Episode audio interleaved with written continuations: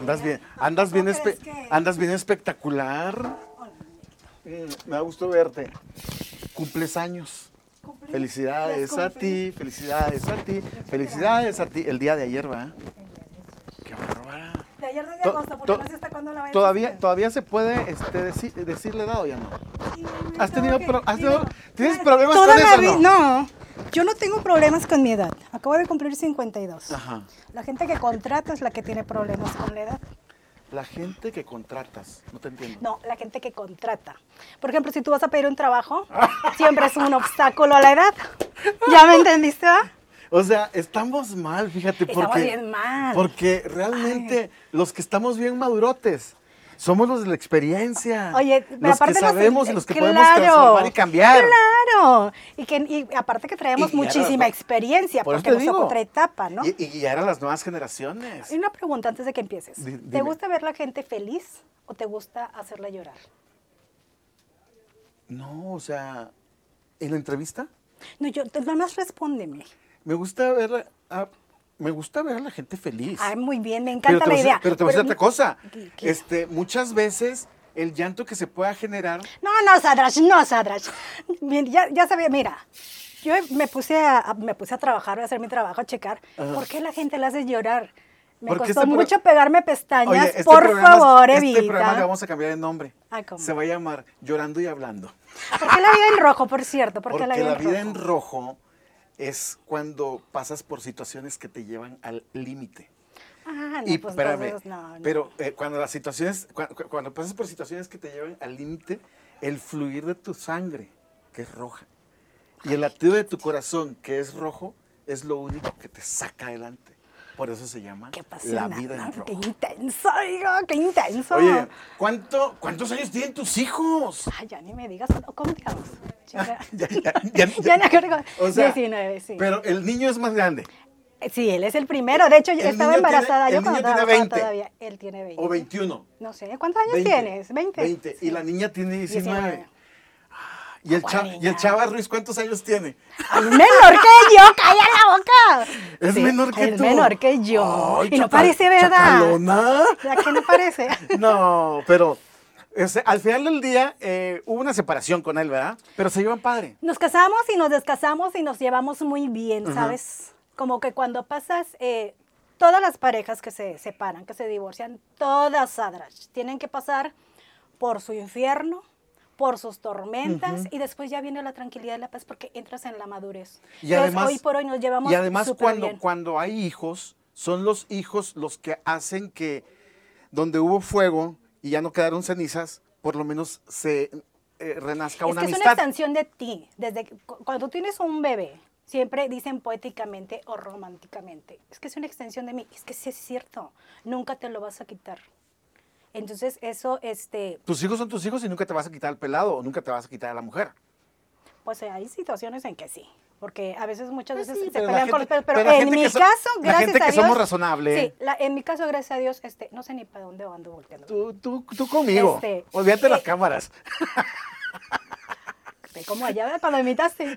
Ya Ay, ahorita llegamos a este punto. El caso es que, es que es- estamos muy bien. La verdad estamos muy bien y tenemos un objetivo que son los hijos. Y este y ¿Cuántos- claro que nos peleamos, por supuesto, como cualquier matrimonio que pueda. Y, eh, y, y, y después se siguen peleando, pero por los hijos. Sí. Por, el bien- por el bienestar. que porque de los le hijos. das, porque no le das, porque el Sí, permiso, porque sí, y, ya- y que porque es contestón y tú no le dices. Y así va. Entonces son cosas muy normales que en matrimonios o no matrimonios, se- mientras que- haya hijos así Que se en va matrimonios o en separados se sigue dando.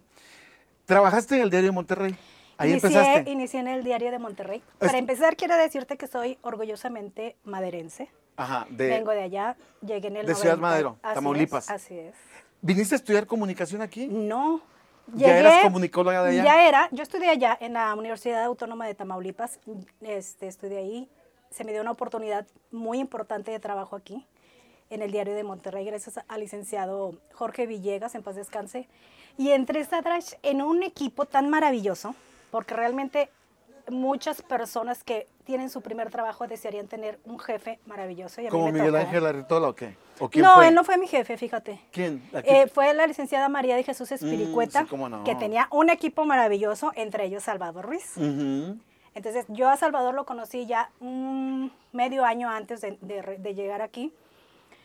Y él fue realmente pues como el, que el, el encargado de instruirme en el camino, Chava, chava. Porque, este, pues creo que hizo bien su chamba, ¿eh? ¿verdad que sí? Pues Claro. Bueno, y aparte estaba fui- yo- Y estaba fuiste yo- una excelente alumna. Estaba yo arropada de... Fíjate, eh, cuando uno estudia, Sadrash, uno estudia para tener un título. Pero realmente la escuela, escuela... Es la calle. Es la calle. O la oficina, o la empresa. Y entonces en este caso te digo, yo aprendí tanto de mi jefa y aprendí tanto de mis compañeros, porque ellos fueron mis maestros en realidad. Y te digo, uno de ellos fue Salvador, porque él fue al que le encargaron, te vas a encargar de decirle cómo manejarse la ciudad, cómo ir a una conferencia, todos los pormenores que de un, de un reportero. Y o sea entonces que caí- absorbí. O sea que caíste directamente a espectáculos. Sí, directamente espectáculos y caí en blandito, la verdad. Caí en blandito y con personas ¿Y con tú muchísima querías eso? Yo quería reportear, no sabía para dónde. Pero cuando llego aquí, el director me dice, como no conoces, te voy a mandar espectáculos. Y de ya no te saliste. Y de allá no me salí porque después me querían jalar para locales y me dio miedo porque como yo no conocía nada de la ciudad, dije, ¿qué- ¿qué le voy a preguntar a un político? Ujú. O sea, voy a hacer el ridículo. Y dije, yo necesito conocer más de la ciudad. Y pues ya no me salí. ¿Y cuántos años estuviste en el diario de Monterrey? Bien poquitos, fíjate. Ahí estuve dos años. ¿No, te, te tocó el cambio de- de- del diario a Milenio y todavía estuviste en Milenio o nada más fue diario? No, mira, yo estuve nada más dos años. A mí Mm. me tocó el reajuste del error de diciembre del 94, Ujú. que te acuerdas de políticamente, bueno, bueno, a mí me tocó ese, esa situación. Salgo de ahí y entro a trabajar a la oficina de prensa de Okiroki. Ándale. O sea, estuve del otro De lado. los que hoy por hoy son cristianos. Ahora que- Alma y, y que Paco. son pastores, Sí, Alma y. Paco, sí. Entonces entro a trabajar ahí con ellos y entró un año porque después ya no me empezó a gustar porque ellos empezaron a retirarse ya del, del ambiente grupero Ujú. y a dedicarse más a los eventos de graduaciones, bodas. y todo eso. Eventos Entonces, sociales. Dije yo como que ya aquí no es mi lugar. Y me retiro para hacer mi planificación de boda y chalala y demás, ¿verdad? Todo el camino te lleva a algo.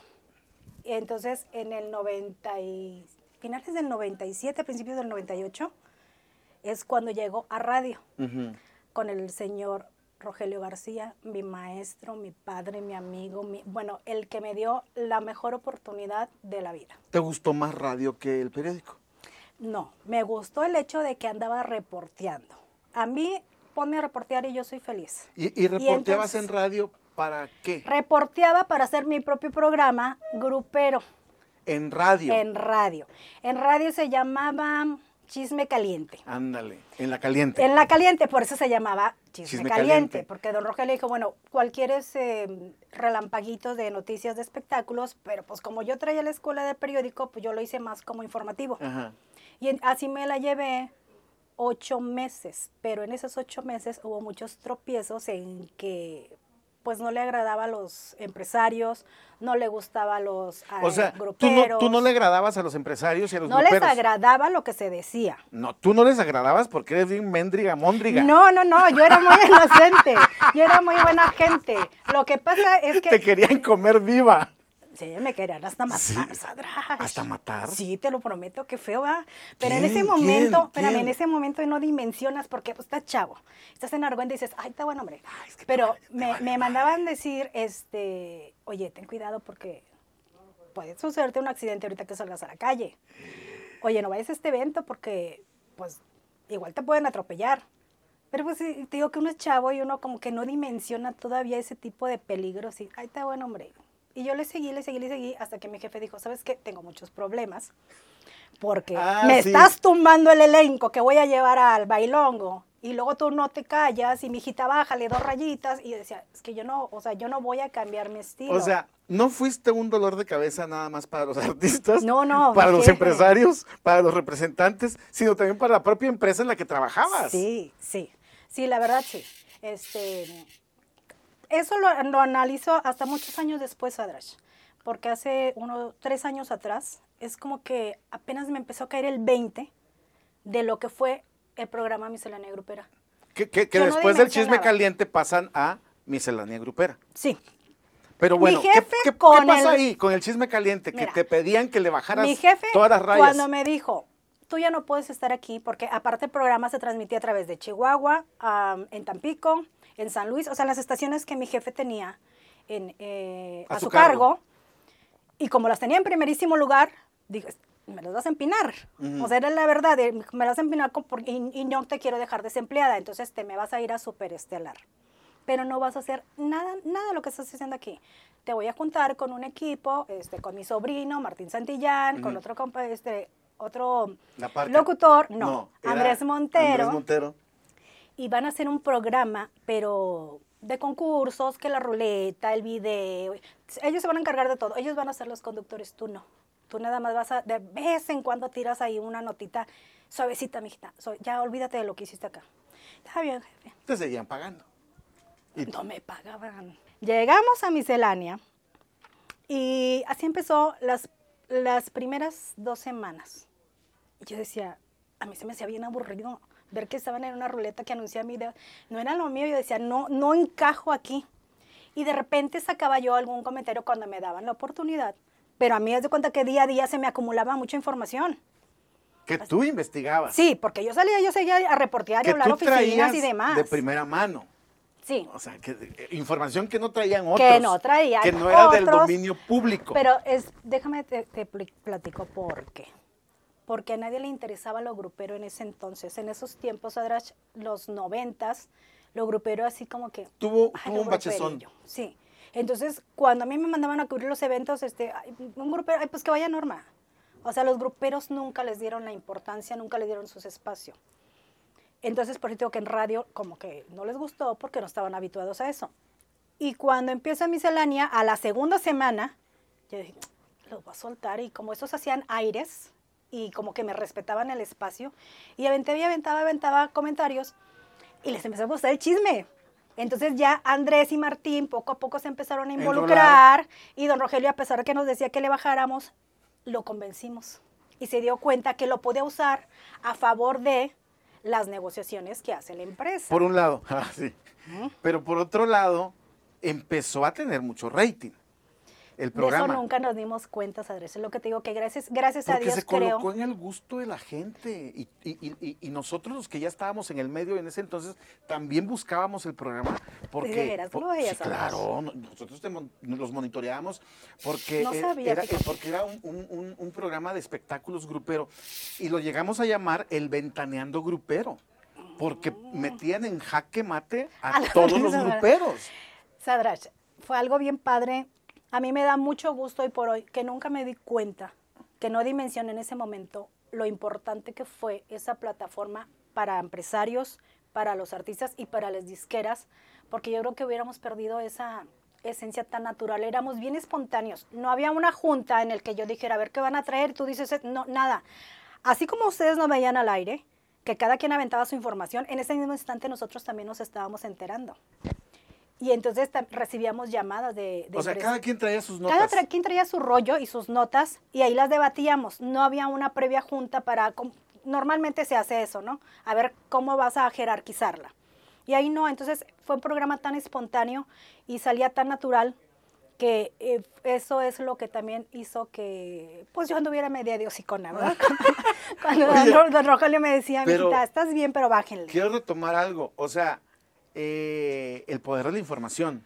Ustedes traían información que después tu jefe negociaba. No, Y- no, no, no, y- no, y no. que, y, que, y que decía, no vamos a publicar esto, pero No, necesito... ¿No? No. Fíjate que fue una, una eh, parte también muy importante de miscelánea. Nunca nadie limitó, ni boicoteó, ni logró prohibir, a pesar que lo intentaron, decir lo que nosotros decíamos. Nunca pudieron negociar nuestros comentarios. Sí me llegaban a decir, principalmente de Alicia, hoy no digas, hoy no hables. Y yo les decía, "Ah, ok. Pero llegaba y decía. Yo llegaba y lo hacía.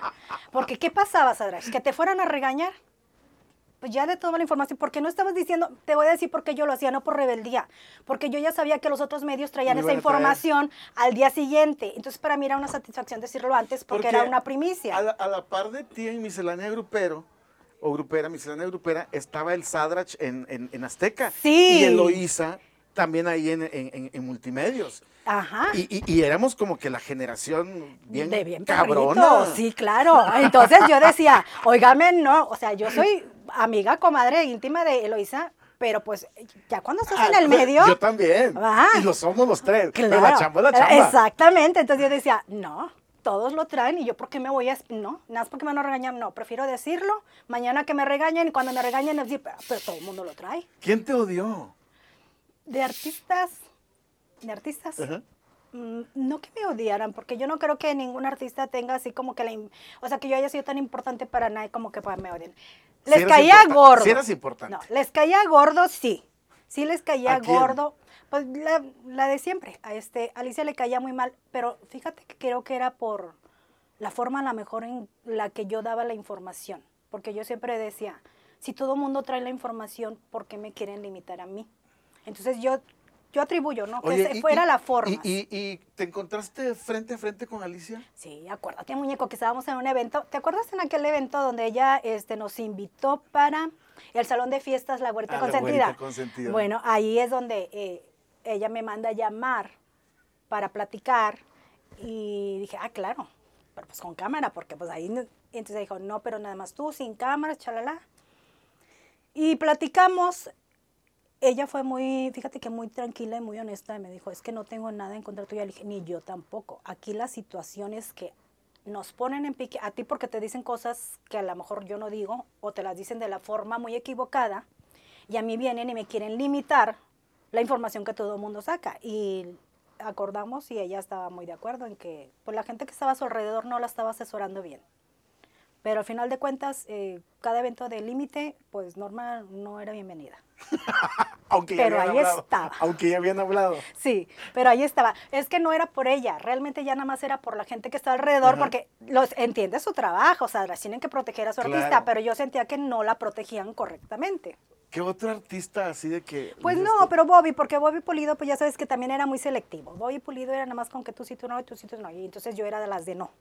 Por un tiempo, ya después ya, este, como que empezó a conocer que realmente el trabajo, era un trabajo profesional, no era de llegar y tirar un chisme y disfrutar un chisme, porque nunca fue así.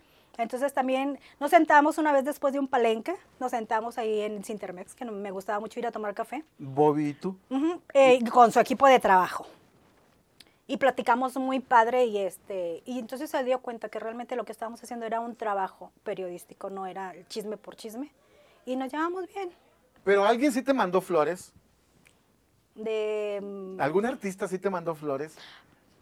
este Don David, David Olivares. Flores, ah, no. David Olivares siempre ¿Sí? fue una persona muy, muy, eh, sabes que él se sentía como que un poco descobijado porque cuando llega aquí, él- luego, luego le pusieron la etiqueta del celino, ¿recuerdas? Claro. Y entonces él como que decía, a ver, Miscelánea Grupera es el único programa dedicado pues a este género, ¿verdad? No va a haber ningún espacio y a lo mejor en el periódico, a lo mejor, a lo mejor, o un breve espacio en noticias, a lo mejor. Entonces él estaba muy agradecido porque hablábamos mucho de él por su carisma, porque siempre venía con la familia, porque cómo eh, hizo el espectáculo, porque cómo bailó, porque si se desmayó. Entonces él se sentía como que me dan mi importancia. No se burlan de mí, él, se- él sentía que muchos medios se burlaban de él. Oye, eh, ¿y quién te mandó a amenazar? Ay, no, eso no, ay, eso no, no puedo decir. No, eso ya no. No, ya, y aparte, ya pasó, fue al principio, fue cuando no, no- no sabía ni qué onda. Me preocupa y eh, no puedo terminar esta entrevista sin saber por qué no te pagaban. A mí me pagaban ya cuando estaba en Telerritmo, pero pues me pagaban así como que muy simbólico. ¿Cómo sobrevivías? Es que, Sara, cuando te apasionas, como que ya... Y aparte estaba casada en ese entonces. Ah, ok. Entonces, pues también no me mortificaba tanto. eh, el- a mí me ocupaba más sacar el trabajo del programa junto con, con mis amigos que realmente el sueldo. No andaba yo atrás del sueldo. Yo creo que también eso fue lo que nos ayudó. Y al mucho. final del día tomaste una decisión muy, pero muy importante. Dejo los espectáculos, dejo la televisión, dejo los medios por tus No, hijos. Fue no, fue circunstancial. En ese tiempo eh, estábamos pasando situaciones muy difíciles personales este, y aparte se nos juntaba todo el estrés laboral. Y entonces estaba yo así como que, ¿Qué hago? ¿qué hago? O sea, si me quedo aquí voy a perder mi familia y si voy con mi familia voy a perder aquí. Y resulta que en, ese en esos momentos, es, ese tiempo, a Salvador le estaban llamando de Televisa. Y me dice, no me puedo ir porque tú estás aquí. Y si yo me voy te van a hacer la vida imposible. Y así estando así de la nada, platicando ahí en el foro, dije, "Eh, ese es el problema. Por eso no, no vuelas. Yo necesito que vueles. Y yo estar bien, porque estaba esperando a mi primer bebé. Exacto. Estaba una, a dos semanas de tener a mi bebé. Entonces dije, ok, ahorita lo resolvemos. Entonces yo me paro de donde estoy, entro al aire y me despido. Fue una situación en que no pensé, no la analicé, no la medité, lo saqué y ya después al mes dije, Hinche Norma, te despides y todavía no renunciabas. no. O sea, después de despedirte Yo- al aire, Yo renuncio al aire y entonces cuando me habló dije, ah, es que como está embarazada a lo mejor se le fue y las hormonas y no creo. Y sí, saliendo de ahí ya me empezó a ir a despedir de los jefes. Pero digo, al mes fue cuando dije, ¿qué hice? ¿Qué hice? te quiero bastante. Amigo, La pasamos a toda. Y ya ves, no lloraste. no, no tengo por qué llorar. Me costaron muy- me costó mucho mis pestañas. Hay que seguir el chisme ahorita. Claro, pero por supuesto. Gracias. Gracias a Gracias, todos hijito, ustedes. gracias.